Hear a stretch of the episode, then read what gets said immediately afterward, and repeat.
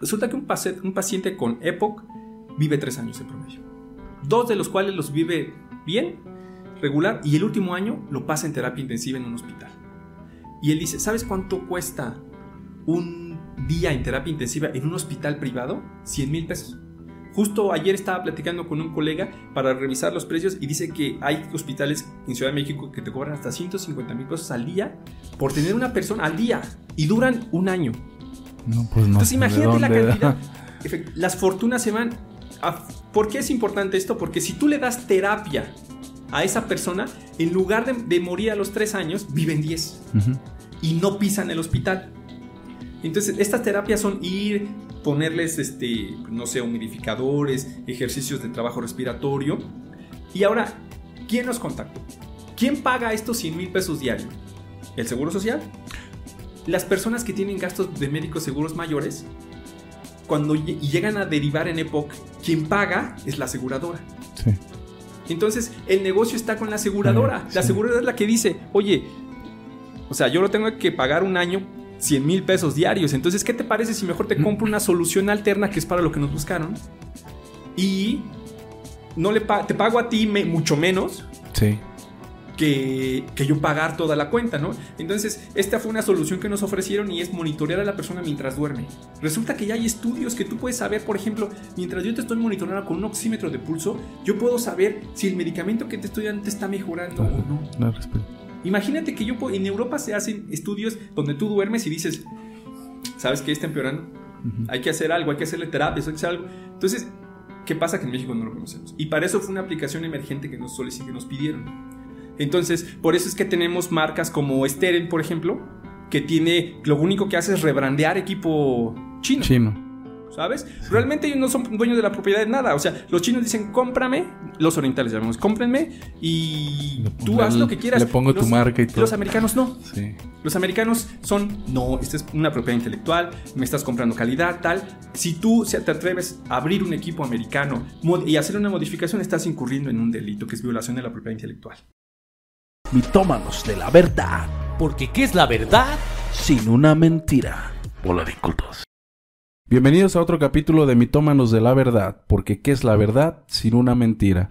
En esta ocasión nos acompaña el doctor en diseño y sistemas electrónicos, José Francisco Rodríguez Arellano. ¿Cómo se encuentra el día de hoy, doctor? Muy bien, gracias, gracias, muy contento. Eh, bueno, antes que nada agradecemos que se haya tomado el tiempo para este, venir a esta entrevista. Eh, le aceptamos, le, agradecemos mucho en este caso, ¿verdad? Eh, y bueno, ya para entrar un poquito en materia, para nuestra audiencia, ¿quién es José Francisco?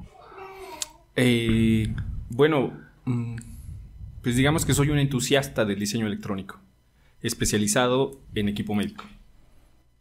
Así se, se podría resumir su, su carrera, ¿verdad? Sí, la verdad es que sí. ¿Qué, fue lo que, lo que estudió usted de licenciatura? Mira, eh, pues yo estudié, soy técnico profesional en electrónica digital. Este, comencé a los, tuve la suerte de conocer la electrónica a los 15 entonces empecé ahí y supe que a esto me iba a dedicar toda la vida. Entonces de ahí eh, terminé y me hice técnico este, profesional en audio. Estudié en la escuela que formó este, el ingeniero Camarena, el que creó la televisión a ah, color, México. Fundó una escuela en Ciudad de México y antes, después se fue a Estados Unidos. Yo tomé clases ahí de audio. Entonces, eh, en ese entonces eh, era difícil entrar a la universidad porque las carreras eran cortas, no daban prepa después de ahí, trabajando en, un, mi primer trabajo, digamos, oficial ante una empresa, este, fue de equipo médico, darle mantenimiento a equipo médico. Y ahí conocí a un ingeniero que hizo ingeniería biomédica y a él lo llamaban cada que había un problema difícil en la empresa. Muy bien. Entonces, si algo no se podía resolver, lo llamaban a él y él iba y cobraba solo por arreglar ese equipo, mientras estábamos nosotros que éramos técnicos, pues como para limpiar o trabajo diario. Y recuerdo que cuando él llegaba, siempre era, era tan. tenía un carácter tan feo, o sea, para los demás, como muy agresivo, como siempre diciendo. Esto está mal, ¿por qué lo haces así? Esto está sucio, esto debería estar limpio. Muy exigente en la forma de trabajar. Sin embargo, y a todos les caía mal. O sea, a todos los pues incluso al que le pagaba, y, y todos decían, ¿por qué lo traes? Porque es el único que puede resolver la falla. Oh, Entonces, un día viendo cómo trabajaba, yo le pregunté, oye, ¿qué, me- qué estudiaste? ¿Qué estudiaste? Porque yo quería ser como él. Sí. Y él me dijo, yo estudié ingeniería el- biomédica en la UAM Iztapalapa. Y le dije, entonces tú me recomiendas meterme? Me dijo, no, si quieres mi consejo, yo te recomiendo que hagas una ingeniería en electrónica y un posgrado en biomédica. Y eso hice.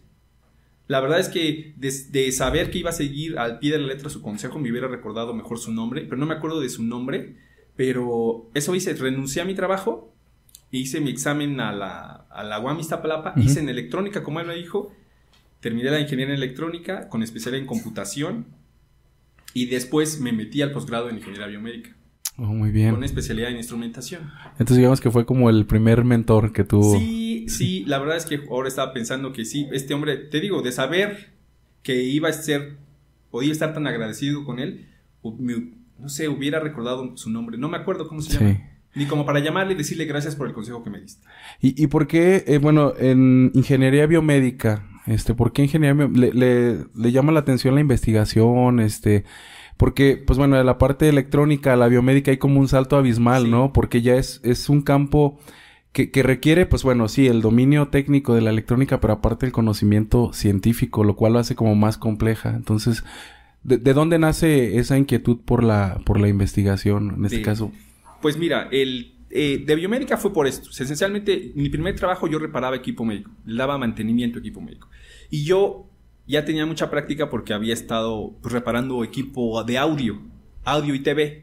Antes era radiotécnico. Entonces Sí. yo me formé en radiotécnico.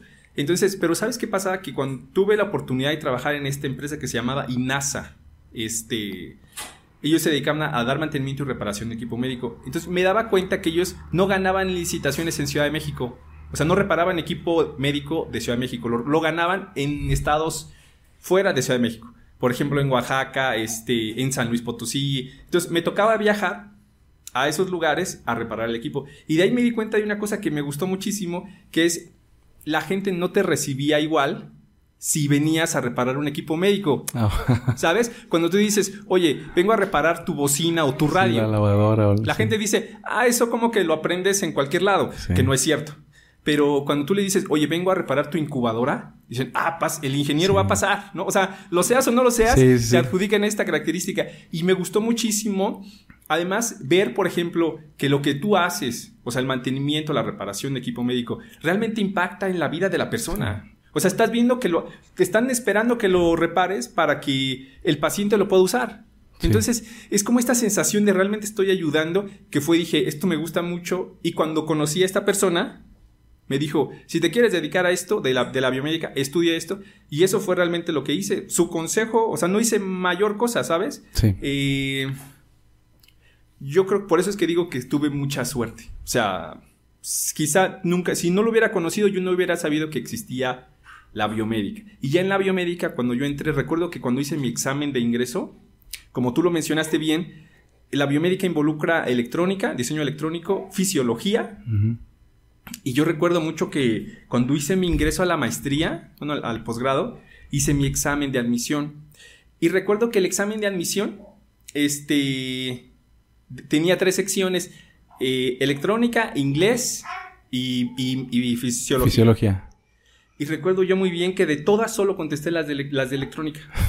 las de electrónica. Entonces, cuando llego a mi entrevista, porque te hacen el examen y luego la entrevista, cuando llego a la entrevista, este, recuerdo que me, que me entrevistaron dos doctoras, este, eh, la doctora Marta y la doctora Raquel. Sí. Y recuerdo que me entrevistaron y me dijeron, ¿sabes que nos llama mucho la atención porque de tu examen solo contestaste las preguntas de electrónica?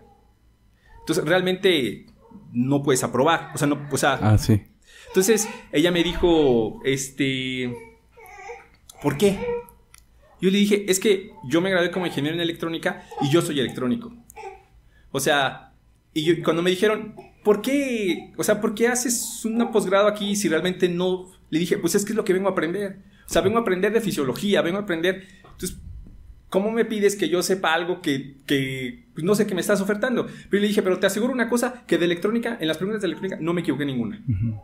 Entonces me dijo ella, la doctora Marta me dijo, ¿estás seguro que no te equivocaste en ninguna pregunta de electrónica? Y le dije, estoy seguro que no me equivoqué en ninguna. Y me dijo, sí, hagamos esto.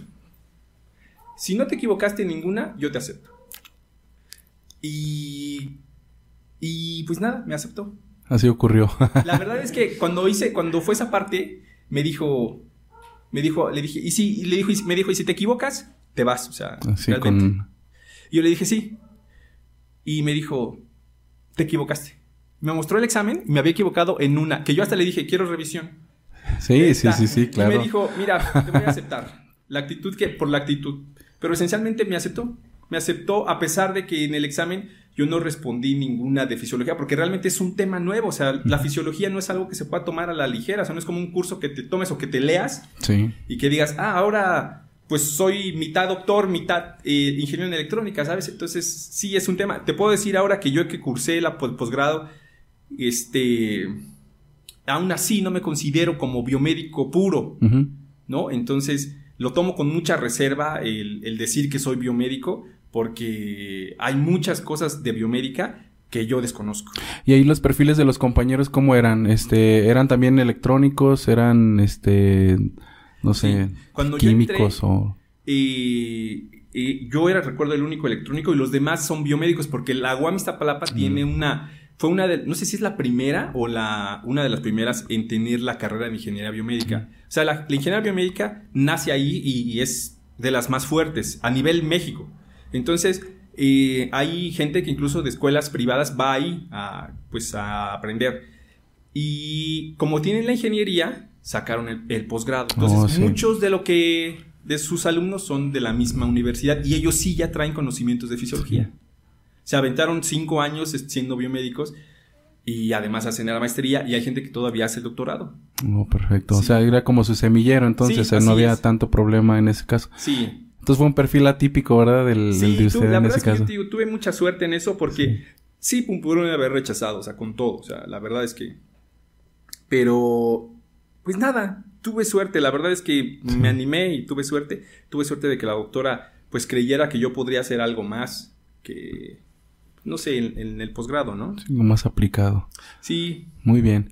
Bueno, veo que este, digamos que su área de especialización es en el Internet de las cosas. Bueno, dentro de múltiples este áreas que maneja, es el Internet de las cosas. Y, y este, este tema es, eh, ya tiene sus añitos, pero es como, como que apenas está tomando como, como relevancia, ¿no? Como vigencia y sobre todo aplicabilidad.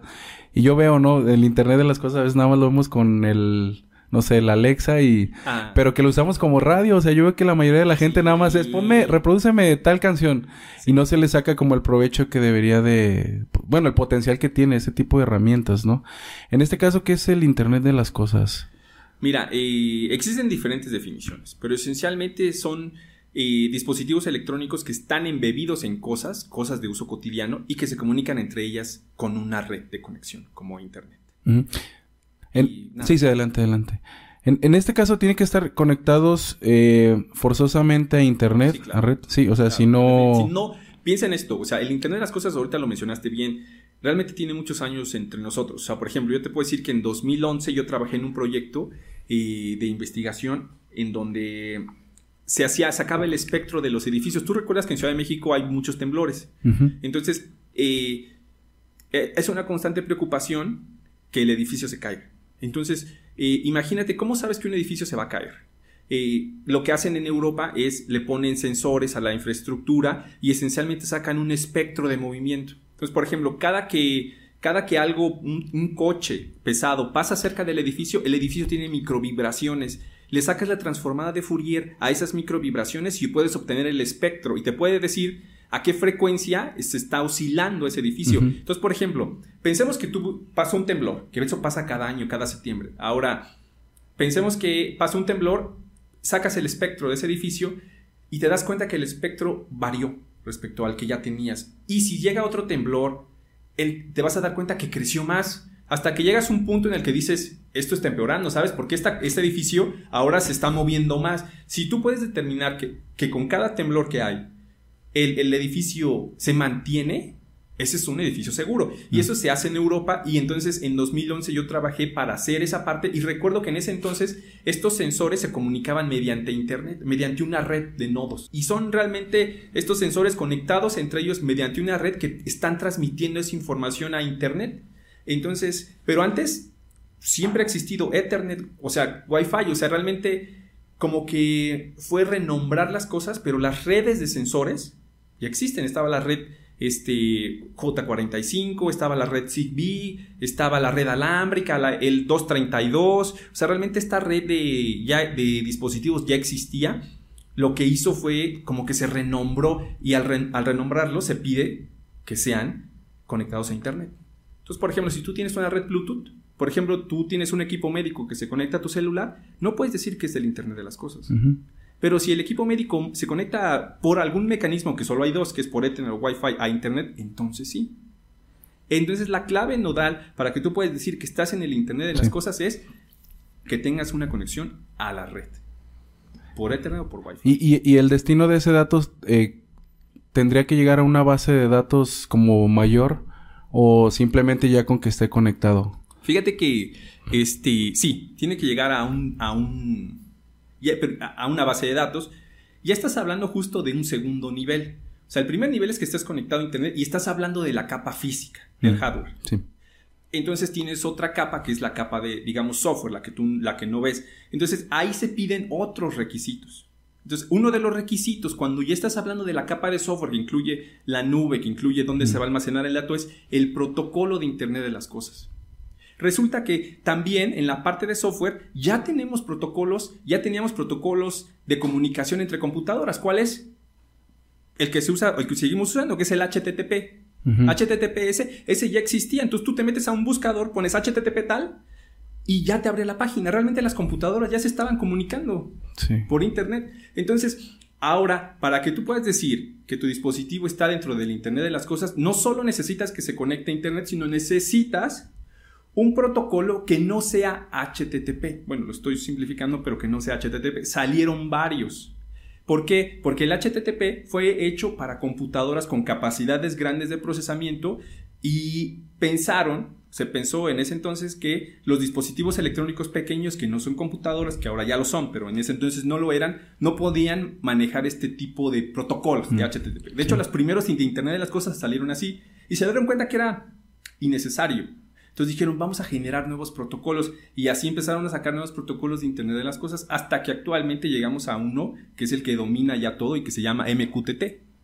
Entonces, para que estés realmente en un protocolo de Internet de las Cosas o una aplicación debes de tener un dispositivo electrónico en alguna cosa que se conecta a Internet mediante Wi-Fi o Ethernet y que tiene, maneja el protocolo MQTT. Muy bien. Y ya de ahí puedes decir, ah, ahora sí, ahora sí ya y después de eso, ya que llegamos a eso, sigue una nueva evolución que es, ok, empezaron a salir muchas aplicaciones que dicen, yo hago Internet de las Cosas y sí, porque cumples esos dos. Sí. Empezaron a salir muchísimas y en 2017, pero fíjate, en 2017 es reciente, o sea, realmente se reunieron todos y dijeron, no, no podemos estar haciendo esto. Vamos a sacar un estándar. Y ahora hay un estándar para Internet de las Cosas regulado, o sea, está normado en el que tú compras el estándar y ya te pide el estándar que tengas una arquitectura única para Internet de las Cosas. Arquitectura me refiero como cuando tienes una casa. Una casa no es una casa si no tiene un cuarto, un baño y una cocina. sí, básico. Pero hay gente que le llama casa a algo que no tiene una sala. Dice, es mi casa, solo tengo el cuarto y el baño. Entonces, eso mismo pasaba con el Internet de las Cosas. Ah. Había gente que decía, yo tengo esto, tengo esto, estoy en el Internet de las Cosas. Y dijeron, no, no, espérate. O sea, mejor vamos a regularnos. Y dijeron, solo se va a llamar aplicaciones del Internet de las Cosas quien tenga esta arquitectura. Y si tú compras el estándar, puedes ver la arquitectura. Oh, muy bien. Y entonces, una vez que tú tengas el estándar, ahora nuestras aplicaciones puedes decir, tengo una aplicación en el Internet de las Cosas bajo el estándar. 30 IE 30141. Entonces la gente ya entiende, este es un profesional. A, ver, ese estándar es como una normativa, este, ¿quién, o quién la regula, o quién, o, dónde se podría... Sí, mira, norma viene del término obligatorio. O sea, hay normas en nuestro país que son obligatorias, o sea, no puedes vender algo si, si está normado. Eh, por ejemplo, si tú importas un equipo de China, un equipo electrónico, y lo quieres vender en México legalmente al menos, tienes que tener una NOM. Entonces, cuando tú ves el equipo electrónico, dice, por ejemplo, las Alexas, dicen, eh, eh, producto tal, y tiene una etiqueta que dice importado por tal, y luego dice NOM tal. Eso quiere decir que el importador lo trajo y se aseguró de tener una norma. Eso es obligatorio. Todos los equipos electrónicos tienen una NOM. Los estándares son buenas prácticas. Buenas prácticas me refiero como a cuando vas a comer, a comprar alguna taquería y el sujeto que te cobra no es el mismo que te hace los tacos. Dices, aquí como que hay mejores estándares. Son buenas prácticas. Entonces, lo que se planteó este grupo cuando formó este estándar que son buenas prácticas, lo que hizo es ver quién estaba haciendo Internet de las cosas, como Intel, como, como no sé, BMW, como académicos, y dijeron cuáles son las mejores prácticas. ¿A qué le podemos llamar una arquitectura de Internet de las cosas y las mejores prácticas? Las reunieron y las pusieron en este estándar. Entonces, no es obligatorio que tu aplicación, si la quieres vender o, si la estás comprando, esté bajo este estándar, como tampoco es obligatorio ir a comer en una taquería donde no se lavan las manos, donde sí, pero al cliente le da la seguridad de que hay una mejor calidad cuando se manejan estándares. Entonces, es lo mismo que pasa con el Internet de las cosas. ¿Cuáles serían algunos puntos de ese estándar? Eh, como, o sea, como los medulares. Que... Por ejemplo, que los dispositivos se reconozcan. Piensa que los dispositivos electrónicos, ahorita lo mencionaste con Alexa, por ejemplo. Este, Alexa, si tú quieres conectar un foco inteligente, eh, tienes que decirle a Alexa, hay un foco inteligente, y lo tienes que configurar. Pero si tú conectas otro dispositivo electrónico, Alexa no lo ve. A menos que tú le digas. Entonces, en este estándar, lo que se busca es que cuando tú traigas un dispositivo electrónico del Internet de las Cosas, se reconozcan. ¿Sabes? Como cuando llegas a, un salón de clases y entra alguien nuevo, dices, alguien entró. Entonces, este dispositivo se presenta ante los otros y ya puede interactuar con ellos. Oh, perfecto. Entonces, ese es un estándar. Entonces, como si tú manejas el estándar, tú deberías de llegar a alguna empresa, algún centro de datos, lo que sea, y decir, abrir tu computadora y decir, ¿qué dispositivos de Internet las cosas hay? Le das Enter y te aparecen todos los que hay en el ahí. Eso se refiere a estar en el estándar. Que mm. todos los dispositivos hablen. Se llaman smart devices porque se supone que son inteligentes y se pueden comunicar contigo sin una configuración previa. Oh, muy bien. Ahí, este le, da le da el punto a otro punto que bueno, que lo quiero cuestionar con respecto a la incompatibilidad de los de los dispositivos. Por ejemplo, yo puedo tener este hablando en términos del hogar, puedo tener una lavadora de una marca, un refrigerador de otra marca, este el, el este dispositivo que los va a vincular de otra marca y a lo mejor no reconoce alguno de ellos. Entonces ahí hay una cuestión que se esté trabajando para que sea como una red universal o, o esto va a perdurar por, pues no sé, por mucho tiempo, ¿no? Por cuestiones del, del mercado y esas cuestiones. Sí te entiendo, yo creo que es un problema que tenemos todos. Pero hay que entender que sí hay trabajos que se están haciendo. Este estándar lo está promoviendo la IEEE. Pero, por ejemplo, hay otros que están promoviendo eh, empresas grandes. Por ejemplo, Tuya Smart, por ejemplo. Smart es una empresa china que trabaja muchísimo y ellos venden los dispositivos de Internet de las cosas y te venden su propia plataforma. Está una aplicación que se llama, este, por ejemplo, Google tiene su propia. Eh, hay otra que se llama Home, Home Assistant, no me acuerdo si es esa, porque la instalé recién. Y, y, esencialmente todos tenemos este problema. Y el problema es que cada, cada marca cree que lo puede hacer mejor que la otra. Sí. Entonces, no te, yo lo puedo hacer mejor, no te voy a... O sea, porque sabes, no sé por qué, pero eh, venimos de un punto en el que, como en, como en el software, todo es cerrado. Entonces, ¿qué es lo que quieres? Cerrarlo más, porque entre más lo cierras, te compran más a ti. te diferencias, ¿verdad? sí. Con, las, con la Apple, ¿no?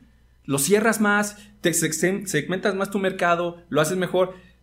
Lo que hemos, lo que los estándares buscan lo contrario, apertura. Sí. Entonces hay gente que está sacando, y también en estándares hay varios. Ahorita justo este año, no recuerdo el nombre tal, pero hay uno muy fuerte que están diciendo, ya sacamos este estándar, ya sacamos este estándar, y lo mueven mucho. Ahora, ¿cuál va a quedar?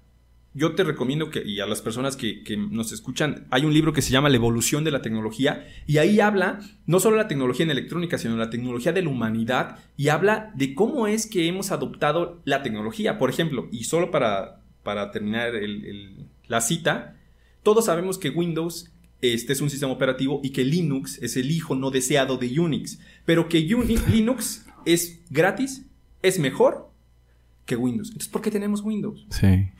Entonces, ¿por qué? El libro te lo responde porque hubo un movimiento del gobierno, porque las empresas reciben dinero, porque tienen estrategias de mercado para que la gente lo adopte. Lo mismo, el lo mismo viene la cita del carro eléctrico. Habla que en el 1900 ya había carros eléctricos. ¿Por qué tenemos gasolina y por qué ahora los carros eléctricos son buenos? Bueno, porque ahora tenemos a Elon Musk que está diciendo, esto es bueno. Entonces, como, como él es una estrella, pues todos queremos ser como él. Y queremos uno de eléctrico, pero eso realmente ya existía. Y si tú ves el libro, habla justo de eso, de, de en, el tema de tecnología no es una evolución darwinista, o da, ¿sí? darwinista será la palabra. Sí. Como nosotros, creemos que, que hemos, nosotros como seres humanos evolucionamos una etapa mejor, la electrónica no, la tecnología no. O sea, no porque tú tengas ahorita algo, digas, ah, es que fue lo mejor que hubo en su momento. No, cuando hay algo de tecnología en tu casa es porque alguien usó mercadotecnia, usó al gobierno o usó alguna estrategia para que lo tuvieras. Entonces, eso mismo pasa con esos estándares. Va a ganar el que, el, que el gobierno mexicano o, el, el, gobierno americano diga, este va a ser. Y no necesariamente el mejor, ¿verdad? No necesariamente el mejor. Eso, eso, y es creemos como seres humanos que como nosotros hemos evolucionado a seres humanos mejores, con mejores características, creemos que la tecnología pasa igual, pero no. Ellos, ellos no tienen este tipo de evolución. Eh, gana el que tiene mejor marketing. Muy bien. ¿No? Entonces, Buen punto ese. ¿hacia dónde vas? Sí, porque, pues bueno, a lo que nos está orillando ahorita la tecnología, por ejemplo, en estos sistemas de para automatizar en el hogar es a comprar todo de una marca, ¿no? Claro. O sea, por ejemplo, no sé, electrodomésticos, todos de una marca para que se puedan utilizar este tipo de beneficios. Con respecto a la ciberseguridad. Ah, mira qué, qué tema tan bueno. Hay muchísimos, muchísimos temas ahí en particular. ¿Cuál te interesa? En este caso, en el hogar, porque al estar conectado a la red, eh, por ahí eh, veía que somos vulnerables y sobre todo que no tenemos ningún tipo de cultura y en un tema todavía nuevo, este, de protección de este, de este tipo, ¿no? Sí, hay, hay, mira, lo acabas de decir, eh, es un tema muy amplio. O sea, te refieres a eh, ciberseguridad, ¿no? Así se engloba, aunque los delitos que se cometen no se pueden llamar así. Por ejemplo, eh, hablemos de, para terminar ese ejemplo, phishing, que es un tema de ciberseguridad, que ustedes recuerdan que el phishing es una página falsa. Es un... Es ¿Cómo le llamarías a ese delito? Realmente no, no hay un ciberataque. O sea, si tú vas al código penal, no existe ciberataque. Sí. ¿Existe cuál? Fraude. Entonces, ¿por qué? Porque te están engañando. Entonces, ¿qué pasa? Que como usuarios decimos, me, hackearon, me engañaron. ¿Con quién vas? ¿Con, pues quién vas a, quejarte? Con el amigo nada más, no, con la pues familia. Porque, ni siquiera sabes nombrar, o sea, ni siquiera tenemos el conocimiento como para decir, esto es un delito. O sea, sabes que es un delito porque te robaron, pero ¿ante quién vas? Vas al Ministerio Público y le dices, me, hackearon. Y ellos tampoco lo entienden. Tienes que saber que lo que fue es que te engañaron y eso sí está penado, que es fraude. Entonces tú llegas a la fiscalía y dices, oye, fui sujeto de fraude. Y entonces sí hay una pena, sí te meten en la cárcel, sí, te, sí hay multa económica, siempre y cuando tú entiendas y puedas guiar al, fiscal a decir fui víctima de fraude. Entonces, hay muchos temas ahí y, impacta directamente en el Internet de las Cosas. Por ejemplo, tan delicadas como es eh, los dispositivos electrónicos toman, toman eh, información del medio físico, la, convierten a, a, datos digitales, bueno, datos, y la mandan, salen del sensor, la mandan depende de la tecnología, pero puede llegar a un gateway, que también viene, viene en la norma, en el estándar, perdón, y de este gateway toma esa información y de ahí sale a la nube. Entonces, si te fijas, desde que pasa la información tiene uno, dos y luego tres puntos en los cuales es sensible esta información. O sea, alguien puede robarla, ¿no? Entonces, eh, ahora, en México tenemos dos leyes que protegen, que, que nos protegen de eso la ley de posesión de datos eh, en posesión de particulares. ¿Qué, quiere decir? Por ejemplo, eh, quiere decir que si tú tienes un tu sensor, está tomando información de ti y le está almacenando con un tercero y alguien la usa para discriminarte o para hacerte algún daño, tú puedes ir ante la ley y decir, este hombre eh, está usando mi información a través de sus sensores para y negarme un seguro de gastos médicos mayores. Entonces tú puedes decir, yo estoy siendo sujeto de discriminación. Entonces, ah, entonces va la autoridad, que si hay una autoridad en México, va y dice, ¿quién fue? Esa persona. Ah, entonces va, la multan y ya está normado por cuántos salarios mínimos te deben de multar. Hay una ley que aplica para las empresas que hacen esto y hay una ley que aplica a, los, a las instituciones de gobierno. Entonces, bien. sí está normado. Entonces, realmente lo que pasa es que muchas veces no conocemos. ¿Y qué es lo que pasa? Por ejemplo, ¿qué te dice la ley? Por ejemplo, si yo fuera una empresa que va a vender un sensor de Internet de las Cosas, que va a recabar eh, información de las personas, yo como empresa debo de hacerle saber a la persona que está, de la cual estoy tomando la información, qué voy a hacer con los datos que, que estoy recabando. Debe. ¿Qué voy a hacer si alguien me los roba? Le tengo que decir qué, este, qué acciones voy a tomar, quién va a ver los datos, ¿no? Entonces, se lo tengo que hacer saber y la persona tiene que consentir y decir, sí te los doy y estoy consciente de que si te los roban, sé que vas a hacer esto, estas acciones. Eso se hace en un aviso de privacidad. Entonces tú le tienes que mostrar a la persona un aviso de privacidad. También viene normado, tienes que tener seis puntos obligatorios en el aviso de privacidad para que la persona pueda decir, es, una- es un aviso de privacidad legal y te da el consentimiento.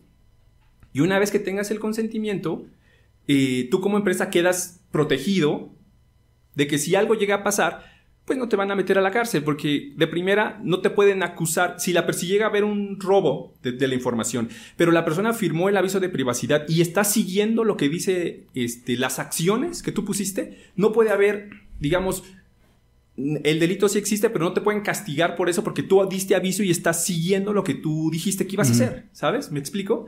Entonces, ¿qué es lo que pasa actualmente? Que, por ejemplo, las empresas pequeñas no tenemos servidores donde se va a almacenar los datos. ¿Y qué hacemos? Contratamos empresas como Ujú. cuáles Azure, como, como Amazon, este, o algún servidor de DigitalOcean, por ejemplo, que están, y todos están fuera de México.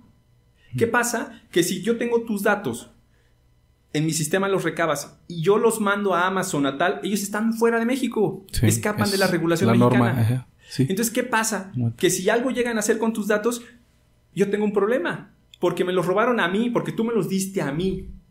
Entonces, yo como empresa, que es algo que tampoco pocos saben, es tú como empresa debes de tener un contrato con Amazon y decirle, oye, Ah, yo sí. tengo los datos de Manuel, te los voy a dejar a ti, te voy a pagar, pero por favor hazte responsable, fírmame aquí donde dices que te vas a pegar a las leyes mexicanas en caso de que te los roben. Eso sí se puede hacer. Bueno, Eso eso sí se se hace hacer. más bien. pero lo tienes que pedir Mm. como empresa, ¿sabes? Oh, muy bien. Entonces, porque actualmente hay mucha, mucho, no me gusta llamarle ciberdelincuente, digamos tepocatos. Entonces, existen estas personas que, que son entusiastas, porque te puedo decir una cosa, la- las personas que se llaman o que son hackers, que son, son realmente muchos profesionales, o sea, son investigadores que se dedican a, a encontrar vulnerabilidades y hacen, escriben papers, incluso puedes decir, encontré el error tal y escriben un paper y se les reconoce. Cuando ellos se presentan, te dicen, fue el que encontró el, el, el hack en los equipos médicos y te Ujú. dan el número, ¿no? Y eso es, an- ante la comunidad es, no manches, es un investigador de renombre. Sí. ¿Qué pasa? Que sacan estos papers y con estos papers hay quien hace aplicaciones y estas aplicaciones, digamos que son fáciles de usar y hay personas que las toman, ven un tutorial en YouTube y se ponen a atacar a Mm. otras cosas, a otras empresas y esos son los que se llaman, eh, el nombre, tiene un nombre, pues digamos, este, como la traducción sería nuevos o no iniciados Mm. En, en el mundo del hacker, pero esencialmente ante la ley mexicana son delincuentes. Muy bien. Ahí, ahí en ese caso, eh, por ejemplo, que ya se maneja mucho el circuito cerrado en los hogares, ¿no? Sí. Entonces, eh, ahí las, eh, si, si uno, por ejemplo, instala Internet de las cosas, ¿no? O sea, todo lo vincula. eh, el, el dispositivo por sí mismo presenta, eh, no sé, como la ciberseguridad o uno tiene que, este, invertirle extra para que no suceda, pues, un ataque Sí, mira, que sería muy delicado. sí lo puedes hacer. Eh, ¿Qué pasa? Que, por ejemplo, depende mucho de la calidad con- del equipo que tú compraste. ¿Qué es lo que pasa? Que, por ejemplo, hablemos de, de los de, de la producción que tienen los orientales. No quiere decir que sea de mala calidad, porque los orientales manejan diferentes Sí. calidades. Pero hablemos de los, de los dispositivos electrónicos que se conectan en tu casa que, que usan po- poca calidad o nula, que son los más económicos. Este, ¿Qué pasa? Que usan algo que se llama Open Hardware y Open Software. Entonces, pero te lo venden y por eso te lo venden más barato, porque no le pagaron a un ingeniero para que estuviera desarrollando. Específicamente. No, lo bajaron de internet, como lo es, hay muchas plataformas de Open Hardware, como lo es Arduino, que realmente Arduino tiene la facilidad de que lo descargas de internet, lo haces y ya lo vendes, ¿no? Cosifican el, el conocimiento de un ingeniero en algo, pues, que bajan de internet. ¿Qué pasa? Que hay, que, que hay profesionales que agarran esos mismos códigos, las librerías, llamémosle, y como esas librerías están en internet y esta gente es profesional, se dedican a hackear las librerías, no tu aplicación. Entonces, al momento en que tú descargas las librerías, prácticamente ya viene contaminado. Entonces, cuando tú lo conectas a internet, ellos lo llaman. ¿Me explico? Por ejemplo, se dio el caso de, de este virus que se llama, de este ataque que se llamó Mirage. No sé si lo estoy pronunciando bien, pero se llama, bueno, al menos en español lo podría leer como Mirage, que fue que todos los circuitos de cerrados usan Raspberry Pi, los más económicos. Mm. ¿Qué pasa con la Raspberry Pi que es Open Hardware? Entonces, el Open Hardware usa un Open Software, que es un sistema operativo. ¿Qué lo que hizo el hacker? Fue ver y decir, ah, tal, usan Raspberry Pi. Entonces, llamó en Internet a todas las Raspberry Pi que tuvieran instalado un sistema de videocámaras las llamó y les dijo, yo soy tu propietario y ahora te invoco para que ataques a tal persona. Eso se llamó el ataque Mirage, que es todos atacaron al mismo tiempo, pero son cosas que tú compraste que tú ni siquiera sabías, pero ¿por qué fuiste vulnerable? Porque compraste algo barato. Algo, algo que fue barato y que fue usado con algo que está en la nube. Este efecto que está pasando va a volver a venir. ¿Por qué? Porque cuando tú haces una página web, Tú, como ingeniero, sabemos que una página web está compuesta de un código HTML. Vas a la escuela para hacer eso. Tienes CSS, tienes JavaScript y haces tu página web. ¿Qué es lo que pasa actualmente? Que cuando tú como empresa contratas a algún diseñador para que te haga tu página web, él no sabe eso. Hmm. Regularmente lo que hace es paga un, tercero, que es Wix o que no sé es, y, y usan plantillas. Y te la dejan bien padre. Pero ¿qué pasa? Que como ellos no crearon el código, el código es de un tercero, otro tercero puede venir, tomar ese código y ver dónde están las vulnerabilidades. Entonces, aunque tú seas, por ejemplo, una empresa grande, pero le pagaste a un tercero para que te hiciera tu página web, y, si ese tercero no tuvo las políticas de, en el tema de ciberseguridad, sino solo se le hizo fácil hacerlo bonito y tomarlo de algún tercero, puede ser, y es muy probable, y se sabe que van a venir estos ataques, porque pues estas personas que son, digamos, tepocatos, que están buscando cómo extorsionar a las personas, se van a meter por la página web. Oh. Entonces es un fallo de seguridad que, pues, que está pasando ¿no? actualmente. Y eso pasa con los dispositivos electrónicos, con las páginas web, pero eso es esencialmente por un desconocimiento y porque no estás pagando en un, pues, un estándar. Por ejemplo, hablemos de Google Assistant. Google Assistant, si tú te fijas, viene en su, aplicación todas las marcas que son compatibles con ellos. Mm. Esas no se van a poder hackear. Porque ellos tienen estándares que te dicen, estás aquí en mi lista porque cumples con estos estándares que son buenas prácticas. Oh, perfecto. ¿No? Entonces, lo que tienes que hacer es pues seguirte por el camino. Es como, como cuando vas manejando y está la libre y está la de paga. Si no sabes, dices, es de noche, pues mejor me voy por la de paga porque me va a costar un poquito más, pero puede ser más que... Seguridad, más seguridad. Sí. lo mismo pasa con los dispositivos electrónicos. Entonces, así como simples mortales no nos podríamos dar cuenta de eso, ¿verdad? O sea, nada más sería como el precio, calidad, y, bueno, la marca, el reconocimiento, sí, en este caso, ¿verdad? No, y, hay temas muy delicados. Por ejemplo, hay una aplicación que se llama, lo voy a decir, Sodan, lo estoy leyendo en español. Este, Sodan. Y esta aplicación tú la descargas y tú es gratis. Tiene una versión gratuita y una versión de paga. Tú la descargas y le dices, ¿quién tiene vulnerabilidades en cámaras web?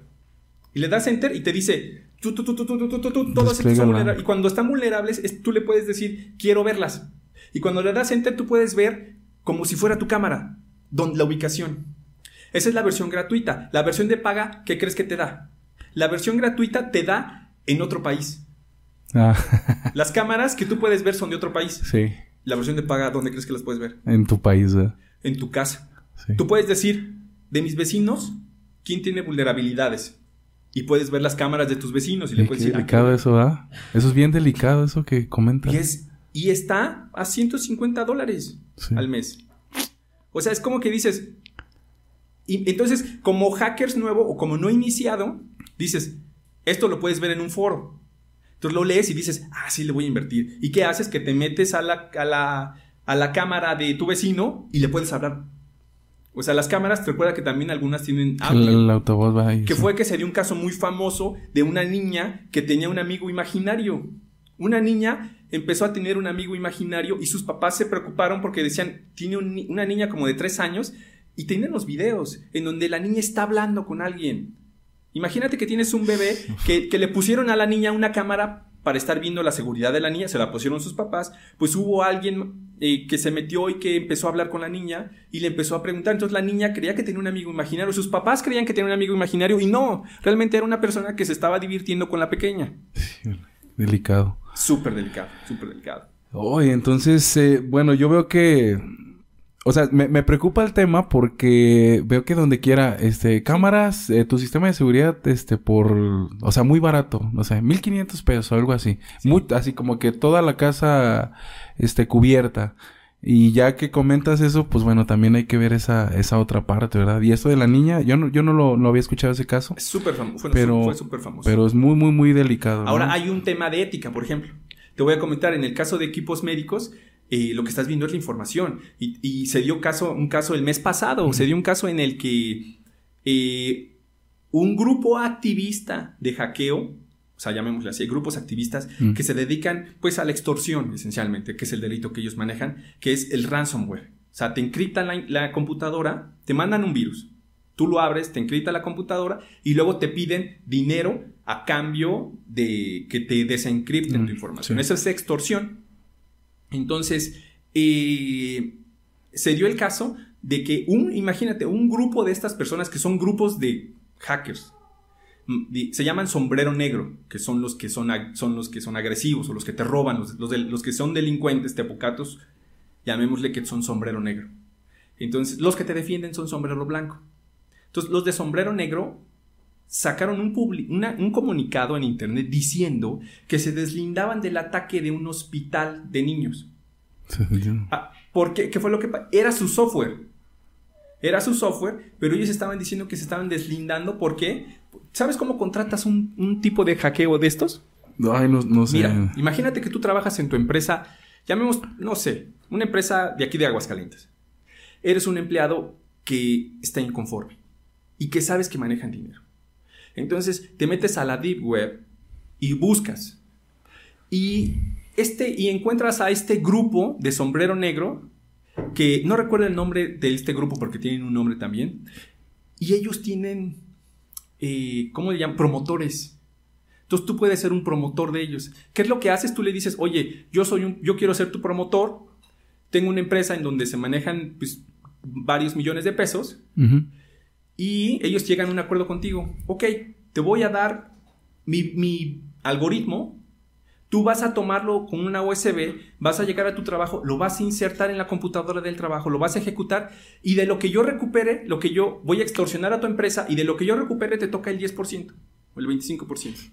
Ese fue el caso que pasó en este hospital. Un, em, un, promotor o empleado o lo que sea inconforme con el hospital tomó este algoritmo, llevó al hospital, lo metió y empezó a extorsionar. ¿Qué fue lo que pasó? Que es un hospital para, para niños. Híjole. Entonces, estos hackers de sombrero negro dijeron, ¿sabes qué? Esto no es ético.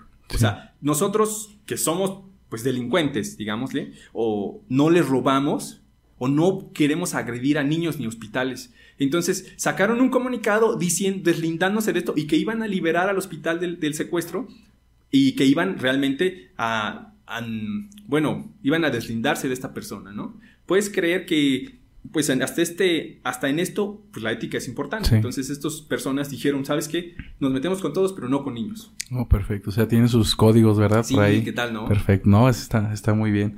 Eh, esto, pues, me viene a la, a la mente, no sé si esté un poquito descabellado, pero con todo esto de la inteligencia artificial y con el Internet de las cosas, pudiera pasar así, o, qué es lo peor que pudiera pasar, eh, en el sentido de hay muchas, no sé, películas este, que nos, nos muestran que con la inteligencia artificial podríamos llegar a ser esclavos, ¿no? De esta. ¿Cuál sería un evento así muy catastrófico en este sentido? O sea, si se pudiera como haber como una independencia de... Porque, bueno, también, también comento esto porque supone que para el 2030 eh, como que va a avanzar mucho este, este tema en el sentido de que eh, muchas casas ya van a tener o van a estar con este tipo de tecnologías. Mira, se habla mucho de, las cosas negativas, pero en lo personal, en el tema de inteligencia artificial, te puedo decir que yo soy pro inteligencia artificial. Yo te puedo decir que el temor que se tiene actualmente es un temor como cuando eh, te conecta, cuando llegó el Internet. O sea, ah, creo que es un temor porque no tenemos el conocimiento eh, que implica. Eh, yo ahorita tengo la oportunidad de dar clases en la Universidad de San Luis Potosí y yo soy un promotor de que usen, eh, por ejemplo, OpenAI, que es el que te completa textos o que te ayuda a hacer documentos. Soy un promotor. Yo creo que efectivamente va a haber profesiones, no creo que vayan a desaparecer, sino que van a mejorar.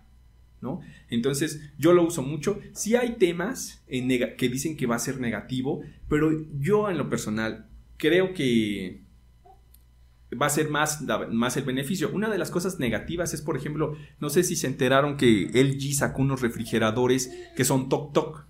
Son unos refrigeradores que tú puedes ir al Sams o puedes ir a algún lado y este y los puedes ver, vas a Costco y ya están ahí y se llaman Tok Tok porque les tocas la puerta y se prende y tiene una pantalla y se conecta a internet.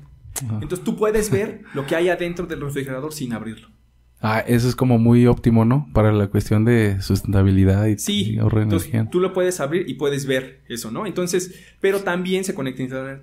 Entonces, también te puede decir, este, que supuestamente lo que ellos dicen es que a conectarse con el, con el proveedor de alimentos puede decir, se le va a acabar la leche, se le va a acabar los huevos. Entonces, sin que tú intervengas, va a llegar a la puerta y te va a decir, oye, se te acabaron los huevos.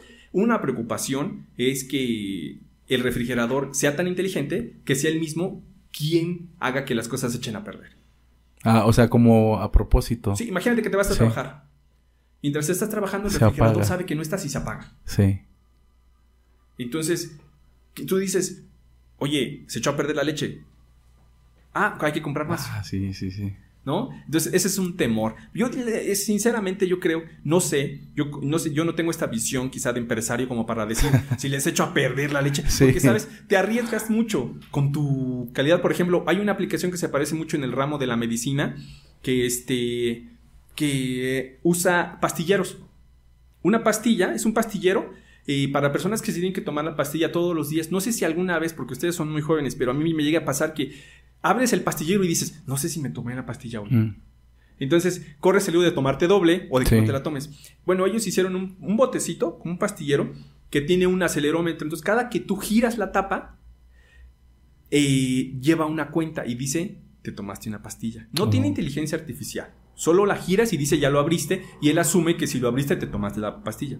Si el día de hoy no se ha girado, te llega un mensaje al celular y te dice, hoy no te has tomado la pastilla.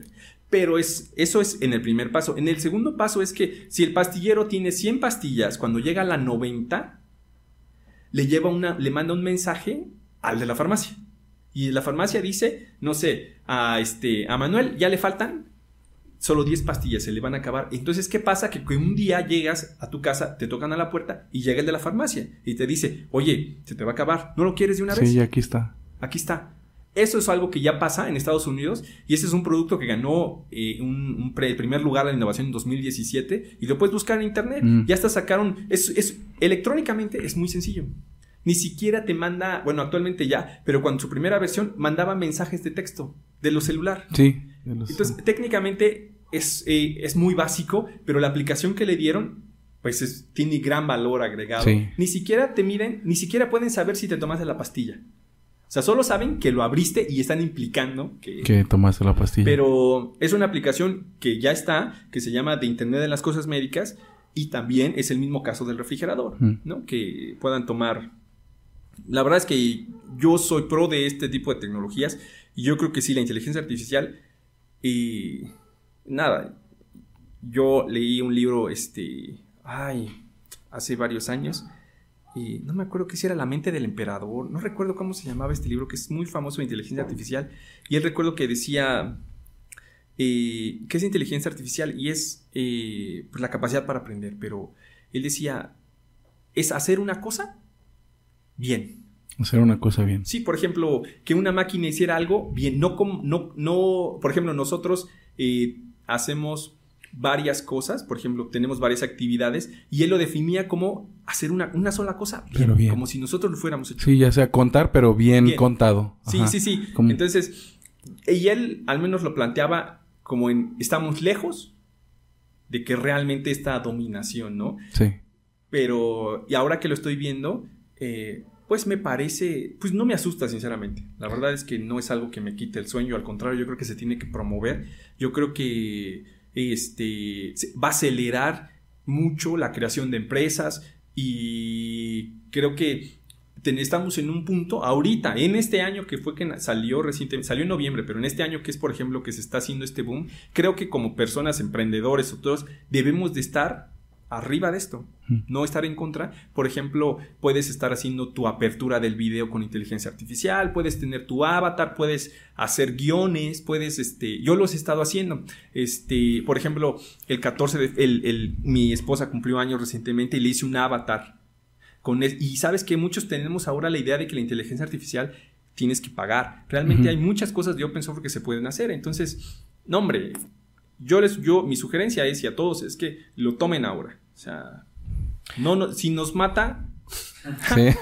Igual pues ya. no tiene sentido. De todas maneras, hay, hay otras cosas, ¿no? que nos van a matar. Si no es una, es otra. O sea, la verdad es que es, pues, ¿qué? O sea, ¿no? O sea, sí hay oficios, por ejemplo, que se han acabado que. Pero siento que pues nada, aprendes, o sea, las personas no mueren, o sea, aprendemos, evolucionamos. Pues, pues es lo que platicábamos en un programa precisamente de eso, de, auto, de automatización y que muchos empleos pues van a cambiar. O sea, que la gente se tiene que capacitar o nos tenemos que capacitar, al contrario de asustarnos, capacitarnos. Ahí vamos a entrar a, Internet de las Cosas, pero en medicina o en eh, biomédicas, es que es como la, la especialidad que, que maneja. Ustedes trabajaron también con eh, en un proyecto de seguimiento de diabetes, ¿no? Sí. En este sentido. ¿Qué, hacían en este proyectito? Mira, con este proyecto. es un proyecto que esencialmente te voy a decir cómo eh, nace el proyecto. Eh, el proyecto es de Internet de las Cosas Médicas. Piensa que el Internet de las Cosas pues ha existido con nosotros ya mínimo 10 años. Recientemente, y gracias a la pandemia, se ha, se ha focalizado el tema del Internet de las Cosas al área médica y que ha cambiado de nombre. Piensa que el, Internet de las Cosas es un es transversal a todas nuestras disciplinas. Por ejemplo, si el Internet de las Cosas médicas está en la fábrica, se le llama Smart Factory. Si está en la ciudad, se llama Smart City. Smart City. Entonces, si está en tu casa, se llama Smart, Home. Pero es el mismo sensor, solo conectado en diferentes ambientes y nosotros somos los que le estamos dando otro nombre. Pero realmente es, el mismo estándar que te mencioné hace rato, que es el 30-141, aplica para todos. Mm, la misma tecnología, nada más. Nada más este, que como tú la pusiste en la casa, ah, tengo Smart Home.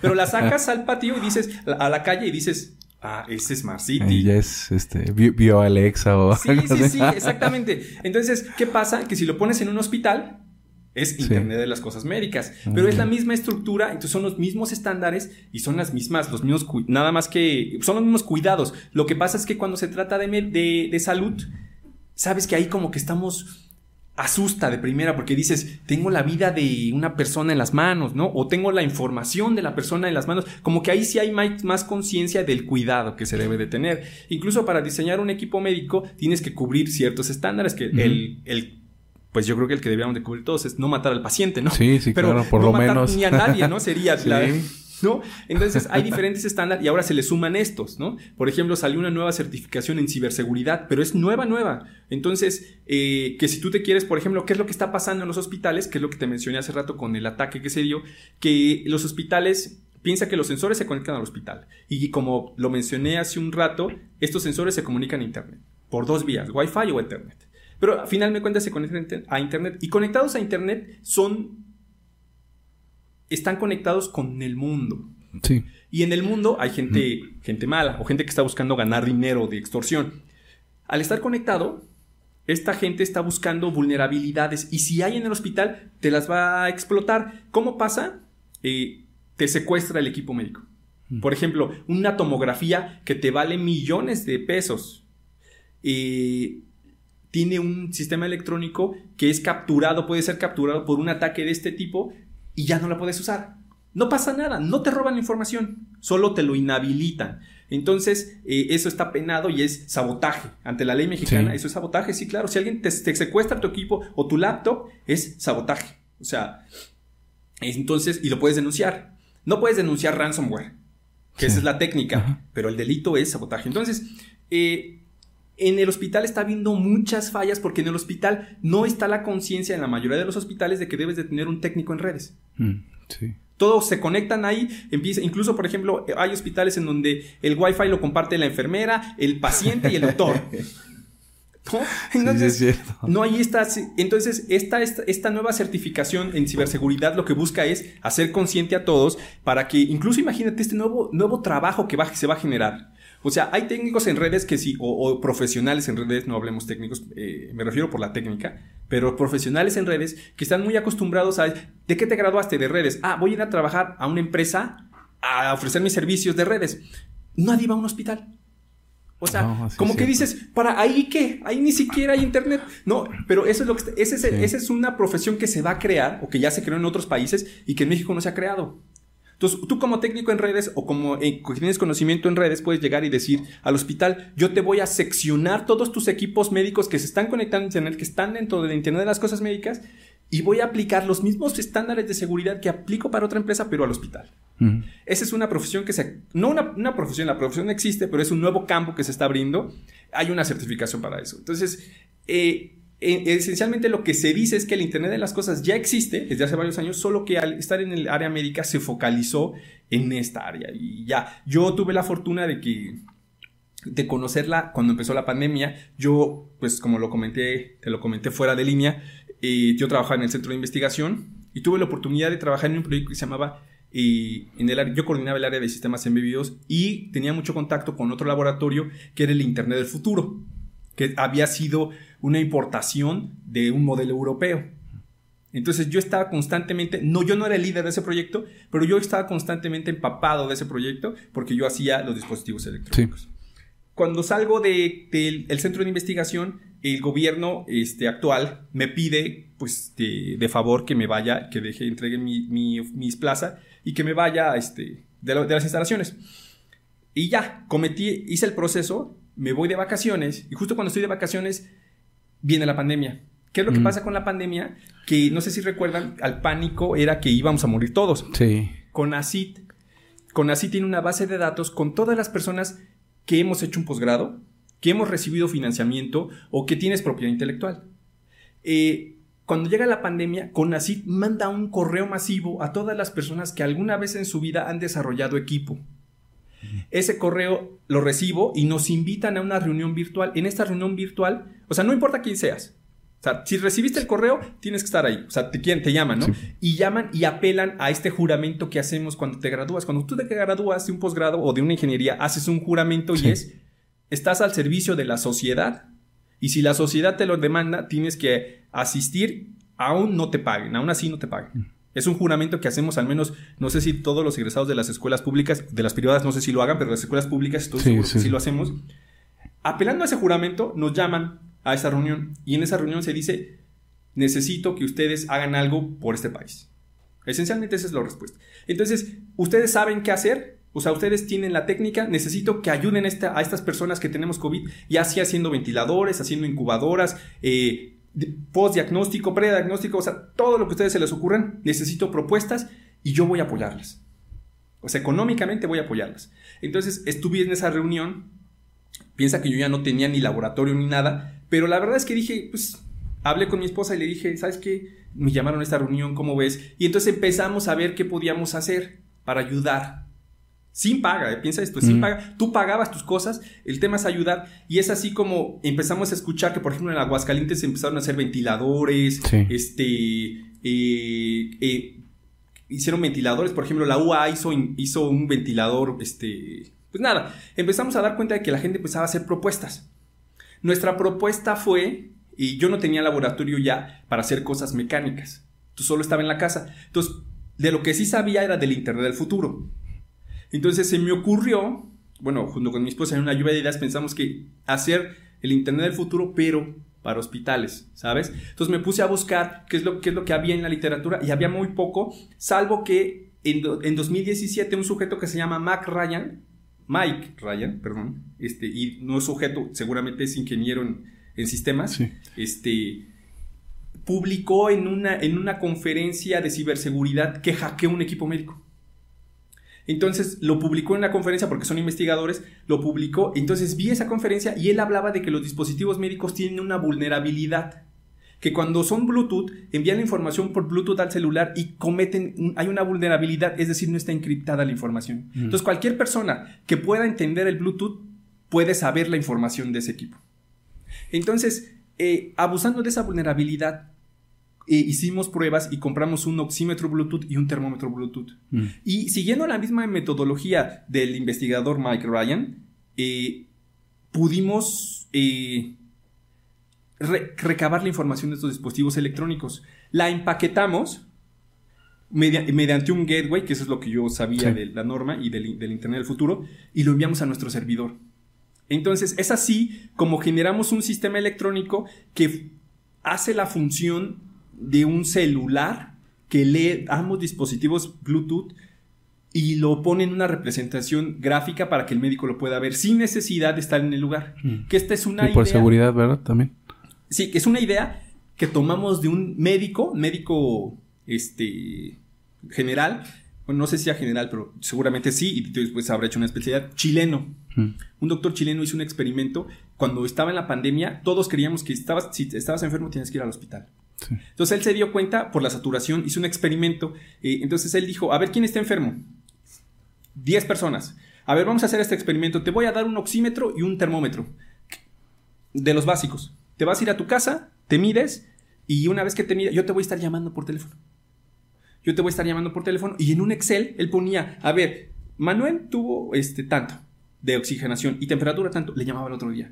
Tal, ¿cómo no va? Y sacaba una gráfica y podía ver una tendencia y podía saber si Mario iba, estaba empeorando o no. Si estaba empeorando, mandaba, por la, mandaba la, la ambulancia por él. Entonces él publicó, ni siquiera le dio tiempo de hacer todo, el- todo el, el paper, solo publicó un preview. Yo leí ese preview y dije, podemos hacer lo mismo con el Internet de las Cosas y con lo que mostró Mac Ryan, el, el investigador, en donde él hackea estos equipos, generamos esta iniciativa que es tomar información de dos dispositivos Bluetooth comerciales en México, generar este gateway y publicar nuestro dashboard. Entonces esa fue nuestra propuesta y la propuesta nunca fue ganar dinero, siempre fue que publicarlo en internet para que gente como makers, que son pues gente de electrónica con mucha iniciativa, este, pudiera replicarlo. en tu casa. Replicarlo. Ajá. Y la idea era que todos se comunicaran a un dashboard donde alguien te pudiera ver a tu paciente, un médico pudiera ver cómo está evolucionando. Entonces, incluso empezamos en varios nombres y le pusimos Rinku al sistema este, que Rinku es una palabra japonesa que se llama vínculo. En, en español es vínculo. ¿Y qué hacemos? Vinculamos personas enfermos con doctores. Y es así como nace este proyecto nace por el COVID. Finalmente, por los tiempos, la verdad es que pues somos dos personas, no tenemos ya un laboratorio, pues como unos- mis compañeros, no pudimos lograr llegar a la convocatoria. Este, entonces, ya cuando dieron el dinero, no alcanzamos a meter los papeles y ya el proyecto lo seguimos trabajando por nuestra cuenta, lo publicamos, entramos a concursos, este, ganamos varios premios de innovación con este esquema, planteamos una arquitectura en el que a algún paciente enfermo nosotros le dábamos el kit y ellos los- lo, estaban monitoreando y así, la verdad es que el proyecto gustó mucho. Entonces, y llamaba mucho la atención, ¿por qué? Porque no saben si es legal o no. Ah, Porque esa es la pregunta, porque yo, piensa en esto, estoy tomando, estoy tomando un oxímetro que se comunica a tu celular mediante una aplicación. sí. Yo quito el celular y le hago creer al dispositivo médico que yo lo fabriqué. Entonces te pregunto yo, ¿ese es un delito?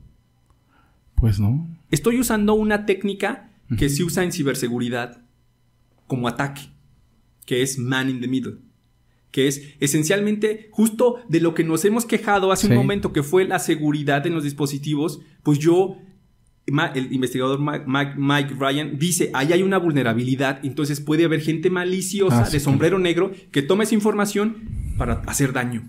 Yo lo que hice fue tomar esa información para generar una aplicación que salvara vidas, al menos esa es la idea en general. Entonces era muy polémico porque justo nos invitaban a decir, cuéntanos qué, esto, esto es legal o no es legal, ¿cómo te atreviste? Y esencialmente nunca me hubiera atrevido, pero sabes que estábamos en una emergencia. Sí.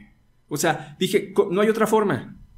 Entonces, ¿sabes? Además, yo me sentí muy comprometido cuando me lo demandaron, porque como mexicanos, yo soy de escuela pública 100%, entonces sí creo que tengo que regresar algo a, la sociedad. Entonces dije, pues nada, me animé, lo hice y ahora caemos en la cuenta de que eh, si es un delito, no es un delito, porque el equipo, ¿de quién es?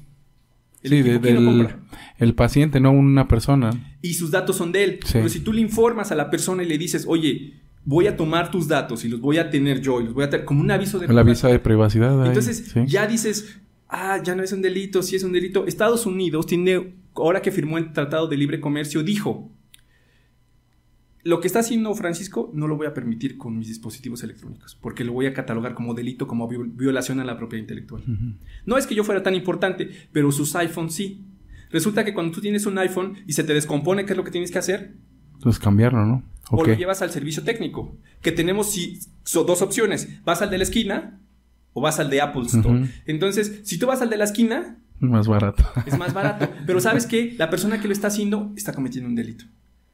¿Mm? Según el tratado, según la, nueva, este, pues no sé llamarle, el, el, nuevo acuerdo que tiene México y Estados Unidos con este nuevo tratado, se negoció que si tú compras un iPhone y lo abres para hacerle cualquier cosa, modificación, reparación, estás cometiendo un delito de propiedad intelectual. bueno, sí, sí, sí. Entonces, eh, entonces es ahí como que estás entre la sí, no. La verdad es que como son equipos orientales, los orientales hacen buenos equipos y ellos no le dan tanta importancia a la propiedad intelectual. Lo que ellos buscan es vender. Entonces me dicen, si tú me compras mil, no tienes que llevarte nada, yo te lo doy la propiedad intelectual. Entonces, por eso es que tenemos marcas como Steren, por ejemplo, que tiene, lo único que hace es rebrandear equipo chino. Chino. ¿Sabes? Realmente ellos no son dueños de la propiedad de nada. O sea, los chinos dicen, cómprame, los orientales llamamos, cómprenme y tú haz lo que quieras. Le pongo tu marca y todo. Los americanos no. Sí. Los americanos son, no, esta es una propiedad intelectual, me estás comprando calidad, tal. Si tú te atreves a abrir un equipo americano y hacer una modificación, estás incurriendo en un delito que es violación de la propiedad intelectual.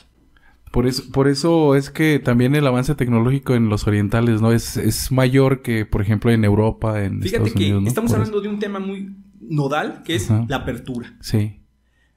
El cierre, la apertura. Y ahorita voy a terminar con el caso de la diabetes, que fue lo que pasó, que una vez que hicimos esto para COVID, yo, mi, mi, mi mamá es diabética y dije, voy a hacer lo mismo, pero para un, un glucómetro. Sí. Entonces conecté un glucómetro de la misma manera, con Bluetooth, eh, y cada que se hace la muestra me llega una notificación y me dice, esta vez salió tanto. Tenemos una báscula también que conectamos para hacer el kit báscula glucómetro. Mm. Entonces yo puedo rastrear todos los días a la persona que es diabética. Llamó mucho la atención. Y entonces cuando empezamos a tener tracción, hubo empresas que no lo quisieron comprar. Entonces pensamos en que, ¿sabes? Nunca pensamos cuando iniciamos este proyecto en vender. Siempre fue en el tema de ayudar. La pandemia ya se, ya pues ya de alguna forma ya... Sí, pues ya pasó la parte... Difícil. Sí. Pensamos ahora en que nosotros podíamos explotarlo. Entonces tuve pláticas con personal de, de Médica Sur, por ejemplo, doctores que trabajan ahí, y ellos me contaron, para que vieran mi equipo, ¿no? Realmente si es útil. Ellos me contaron que actualmente la solución que ellos ofertan es de monitoreo de la glucosa 24 horas. Y es, hay dispositivos en Costco, en la tienda Costco, que, que te pones un parche. No sé si lo han visto, te pones un parche, ya no te tienes que picar, te pones un parche y tiene un, tienes un lector y te está monitoreando 24 horas. Cada que tú te pones el lector, lleva un histórico de cómo va la glucosa en tu sangre las 24 horas. Este histórico le está llegando al médico. Entonces el médico puede ver tu histórico. Si tú te comes un tamal, el médico puede ver que te lo comiste, a qué hora y puede ver cómo te afectó. Entonces yo hablé con ellos y me lo mostraron y es el futuro. Es el futuro. ¿Cuál es el problema? que cada parche te cuesta 1500 pesos. ¿Y cuánto dura? ¿Cuán- ajá. 15 días. 15 días. Entonces al mes estás hablando de que, de que si tú quieres este tratamiento que ya está, tú puedes ir a Costco ahorita a comprarlo, te sale 3 mil pesos. Más el servicio que te ofrece el médico, Sí. que es que te está dando la guía. Entonces aproximadamente son 6 mil pesos al mes. Entonces ellos llaman que para pacientes elite en el, en el- en el hospital Médica Sí. Sur, que son las personas que lo pueden pagar, eh, que es mensualmente estar pagando estos 6 mil pesos, te controlan la diabetes o- y tu salud. Digamos, bueno, controlarlo es un decir porque la persona que finalmente lo controla es la persona que tiene la enfermedad. Sí, pero por lo menos detectar signos de alarma, ¿no? Bueno, picos seguidos Exactamente, y, ¿no? y Entonces ellos me dijeron, la prevención. lo que estamos buscando es que los parches sean más económicos. Entonces dije, híjole, me lo mostraron, lo vi y dije, efectivamente, la solución, la mejor solución ya está. Lo único que hay que hacer es más barato. Entonces ahí entendí que lo que estábamos ofreciendo no, no aporta realmente un valor a las personas, ¿no? O sea, siendo que esa carrera la, la perdimos. O sea, la vi y dije, como, como personal, digamos, experto en, te- en- en tecnología que me considero, lo vi y dije, esto es lo mejor. O sea, lo que yo ofrezco, no. Entonces, eh, de ahí hubo alguien que se nos acercó, una empresa de home care, que dijo, ¿sabes qué? Yo tengo un problema. Resulta que las personas que quedaron post, después post-COVID o, que fuman mucho, tienen problemas al dormir. Después, después de tener esto, sienten que se ahogan, tienen esos problemas. Entonces, ¿qué pasa? Que tienen EPOC, que es una, es un- pues una enfermedad degenerativa. Y él me contaba lo siguiente, me dijo, mira, resulta que un, paci- un paciente con EPOC vive tres años en promedio. Dos de los cuales los vive bien, regular, y el último año lo pasa en terapia intensiva en un hospital. Y él dice, ¿sabes cuánto cuesta un día en terapia intensiva en un hospital privado? 100 mil pesos. Justo ayer estaba platicando con un colega para revisar los precios y dice que hay hospitales en Ciudad de México que te cobran hasta 150 mil pesos al día por tener una persona al día y duran un año. No, pues no. Entonces ¿de imagínate la cantidad. Las fortunas se van a... ¿Por qué es importante esto? Porque si tú le das terapia a esa persona, en lugar de, de morir a los tres años, viven 10 Ujú. y no pisan el hospital. Entonces, estas terapias son ir, ponerles, este, no sé, humidificadores, ejercicios de trabajo respiratorio. Y ahora, ¿quién nos contactó? ¿Quién paga estos 100 mil pesos diarios? ¿El Seguro Social? Las personas que tienen gastos de médicos seguros mayores, cuando lle- llegan a derivar en EPOC, quien paga es la aseguradora. Sí. Entonces, el negocio está con la aseguradora. La aseguradora es la que dice, oye, o sea, yo lo tengo que pagar un año 100 mil pesos diarios. Entonces, ¿qué te parece si mejor te compro una solución alterna que es para lo que nos buscaron? Y no le pa- te pago a ti me- mucho menos Sí. que, que yo pagar toda la cuenta, ¿no? Entonces, esta fue una solución que nos ofrecieron y es monitorear a la persona mientras duerme. Resulta que ya hay estudios que tú puedes saber, por ejemplo, mientras yo te estoy monitoreando con un oxímetro de pulso, yo puedo saber si el medicamento que te estoy dando te está mejorando o no. No, respira. Imagínate que yo en Europa se hacen estudios donde tú duermes y dices, ¿sabes qué está empeorando? Hay que hacer algo, hay que hacerle terapia, hay que hacer algo. Entonces, ¿qué pasa? Que en México no lo conocemos. Y para eso fue una aplicación emergente que nos solici- que nos pidieron. Entonces, actualmente, este, el campo del Internet de las cosas médicas está creciendo muchísimo y dicen que se va a convertir aún más. O sea, realmente solo tiende a aumentar. Ahí yo tengo una pregunta ya casi para terminar. Eh, este, este, estos dispositivos del Internet de las Cosas Médicas podrán en algún momento sustituir médicos porque, bueno, a mí en experiencia personal me ha tocado que ante la enfermedad, no sé, de alguno de mis hijos, este, uno me dice una cosa, buscamos una segunda opinión y me dice otra cosa distinta.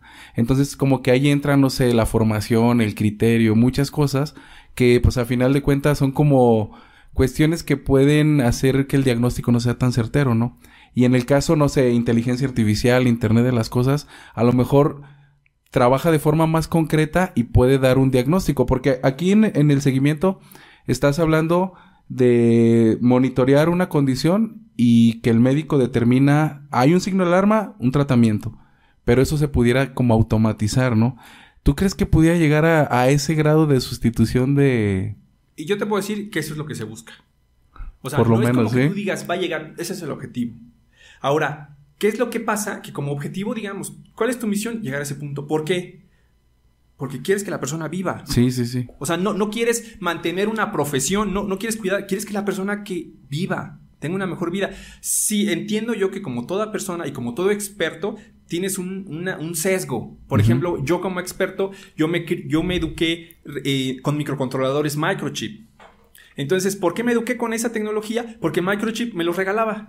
Como estudiante me regalaba microcontroladores microchip. Entonces, cuando crecí, diseñé con microchip. Entonces, obviamente eso mismo pasa en todas las profesiones, que es lo que te Sí. comenté hace rato. La evolución de la tecnología no es darwinista, o sea, realmente evoluciona porque alguien le mete mucho marketing. Entonces, eso mismo yo estoy seguro que pasa con los médicos. Ahora, ¿la inteligencia artificial va, va a tomar estos algoritmos? Sí.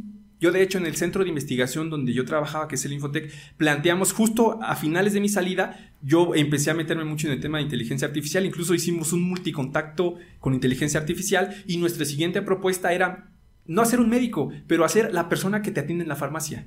No sé si te ha pasado Mm. que te alguna vez te sientes mal de la cabeza o tienes gripa y vas con el de la farmacia. No, no es tan malo como para ir con un médico, Sí. pero vas con el de la farmacia. Y dices, oiga, me duele un poco la cabeza, ¿qué me recomienda? Ah, yo te recomiendo esto. La persona de la farmacia que es, antes era el botiquero, sí se dice así, ¿no? El boticario. Sí, sí, sí. sí Esta persona que sabe de tanto porque ha tenido tanta experiencia. Por su en el puesto, experiencia. que te puede, pero no es un médico. No te puede recetar nada. Pero si le dices, oye, me siento mal del estómago, ¿sabes qué? Ah, tómate esto. Sí. Esa persona, yo dije, nuestra propuesta era sustituir esta. su- no sustituirla porque eventualmente sigue trabajando, pero con una inteligencia artificial que te dijera eso. Como en, no me comprometo porque no te puedo dar una receta médica, pero sí te puedo decir que el 90% de las personas que tienen tu padecimiento se curan con esto. Entonces, sí, eso es lo que se buscaba, es lo que nosotros como equipo de trabajo planteamos y buscábamos al finales del 2019. Entonces, ¿es un objetivo que se busca? Sí. Ahora, como todo objetivo, tienes que cons- deconstruir hacia atrás. ¿Qué me falta para llegar a ese objetivo? Y te falta un paso muy importante que es la curación de los datos. Hablamos hace rato de los protocolos de los, de dispositivos médicos, pero no hablaste de los datos. Por ejemplo, yo tengo un, oxímetro de la marca, llamémosle Philips. Él me manda la saturación y la frecuencia cardíaca y me la manda a mi dispositivo y yo la pongo en internet. ¿Qué pasa? Que si yo compro un oxímetro de la marca General Electric, ahora me mandan los mismos datos, pero en lugar de mandarme primero la saturación y luego la frecuencia cardíaca en un orden de lista, me los pone al revés. Primero me manda la frecuencia cardíaca y luego me manda la oxigenación, solo porque son marcas diferentes. Un algoritmo de inteligencia artificial no es más que un algoritmo. Entonces, el- si el algoritmo ve dos datos, uno que primero está la oxigenación y luego está la, la, la frecuencia cardíaca y luego ve otro que dice la temperatura y luego viene la oxigenación, él no entiende que solo están permutados. ¿No? Y los procesa, ¿verdad? Entonces puede cometer un error de procesamiento o puede rechazar ese dato. Puede decir, no entiendo qué me quiere decir, aunque solo esté permutado. Eso mismo pasa con todos los equipos de Internet de las Cosas. Entonces, no es solo el protocolo con el que llega la información, sino el orden. Eso se llama curación de los datos. Mm. Y para eso, una vez que ya los tengas curado, o por qué lo quieres tener curado, porque así, si ya los tienes curados, puedes meter algoritmos de Big Data o inteligencia artificial Sí. y ofrecer soluciones. En medicina está el, el, el FIR, que es F-H-I-R, ¿no? Que es la curación de los datos. Una vez que esté curado los datos, sí podremos, o sí se podrá, con el Internet de las Cosas Médicas, dar diagnósticos. Oh, perfecto. Pues entonces es la tendencia, ¿verdad? Muy bien. Sí. correcto.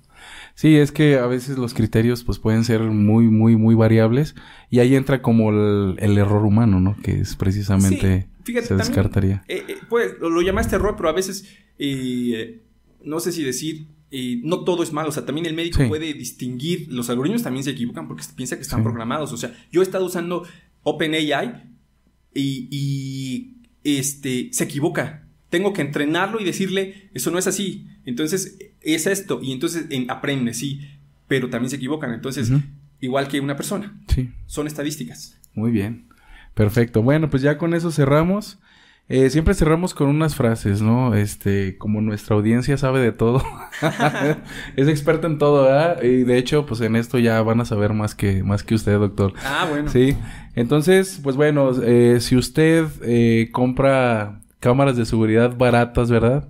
No se sienta más chingón que los mitómanos de la verdad, ¿verdad? Porque lo van a hackear fácilmente. No, seguramente desde que lo compró ya está hackeado. Ya está hackeado, muy bien.